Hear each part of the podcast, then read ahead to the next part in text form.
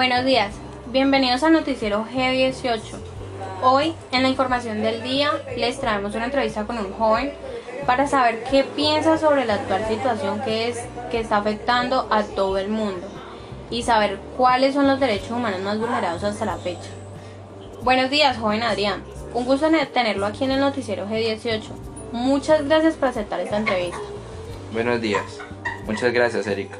El gusto es mío por haberme invitado a esta entrevista que va a ser muy interesante. Bueno, sin más preámbulos, empecemos con la primera pregunta. ¿Cómo reflejas el respeto y el manejo de la tolerancia como bases fundamentales de la democracia en tu casa? La reflejo en la forma en que todos tenemos un pensamiento diferente. No tenemos siempre la razón.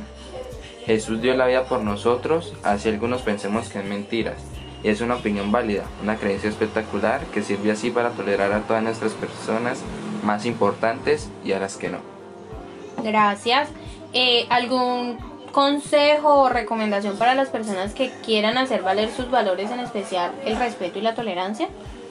Les recomiendo que hagan valer sus valores, porque es lo importante que tiene una persona, y hacerlo respetar teniendo en cuenta en que no tienen que escuchar a las personas de lo que digan, sea buenas o malas, y así tener el derecho de ser escuchados y que le respeten sus opiniones, de dar el miedo en todo el caso. Me gustaría dar una frase tan democrática que es, todo el mundo debe ser respetado como persona y nadie debe ser divinizado. Esta frase la dice el señor Albert Einstein y en parte tiene razón.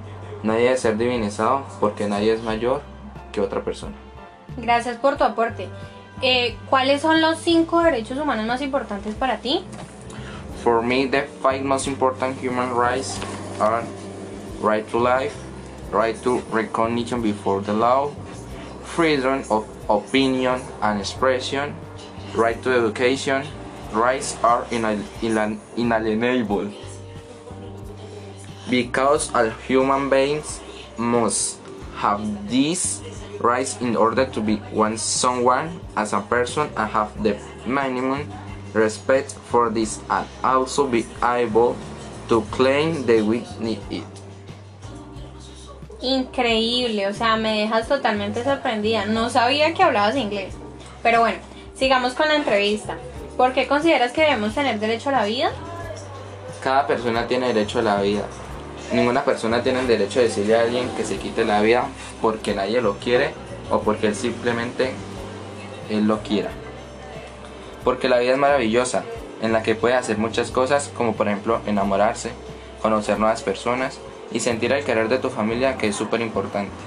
Y eso hace sentir que el derecho a la vida sea un derecho fundamental. Gracias, bonitas palabras.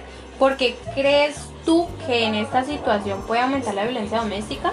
Porque ahora las personas permanecen en casa, conviviendo todos en familia. El hecho de no poder salir de casa aumenta el estrés debido a las deudas o entre otras cosas, o ya sea que el hombre violentaba a su mujer o hijos, al estar en casa aumentaba la violencia porque antes se tenía la posibilidad de salir, de estar en sus trabajos o haciendo distintas actividades. Ahora se debe permanecer en casa cumpliendo con el confinamiento. ¿Cuál consideras tú que es el derecho humano más vulnerado en este momento? El derecho más vulnerado es el de la educación, pienso yo. Porque en el país hay muchos niños que no tienen los recursos suficientes para recibir sus clases virtuales o para recibir las tareas. Miles de niños se ven afectados por esto y hacen que ellos no puedan recibir los conocimientos que los docentes les desean transmitir. He escuchado mucho de unos planteamientos de dos filósofos, los cuales su nombre son Slavoj Zizek y Byung-Chul Han. ¿Con cuál de estos dos te sientes más identificado? La postura con la que más me siento identificado es con el filósofo surcoreano Han, porque yo creo que la humanidad ha progresado en todo, como por ejemplo los recursos virtuales para las clases de los jóvenes o el teletrabajo para las empresas en este caso hace que el capitalismo sepa salir adelante de esta situación que en la cual personas tengan miedo de que se contagien de este virus y así formar un terrorismo increíble que hace que nadie había hecho en años. ¿Y qué piensas o qué tienes por decir respecto a la xenofobia? Pienso que no vamos a tener xenofobia ni odio hacia los extranjeros por un virus que nos está atemorizando a todos, porque en sí a ellos también les afecta. Y ahora más que todo debemos estar enfatizados y unidos para que esta no se propague más. Entonces por eso no debemos excluirlos ni demostrarle tanta rabia ante ellos, ya sean por lo que hayan hecho. Bueno, perdón Erika. Si me, si me permites, antes de terminar esta entrevista, quiero mostrar,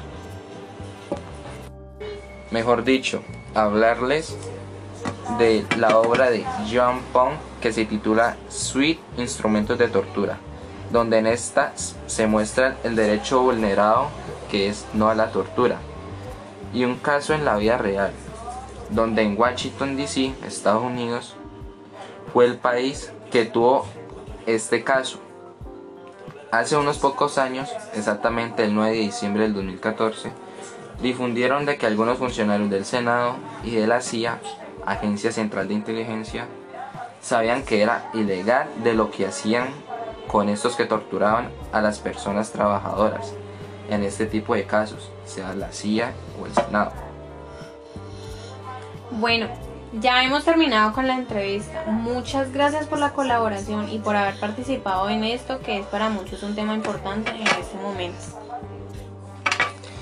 Muchas gracias a ustedes por invitarme a esta entrevista. Exactamente es muy importante que la gente sepa muchas cosas de lo que hablamos aquí.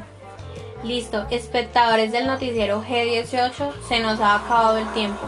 Nos vemos en la próxima emisión de las 7 de la noche. Gracias por vernos.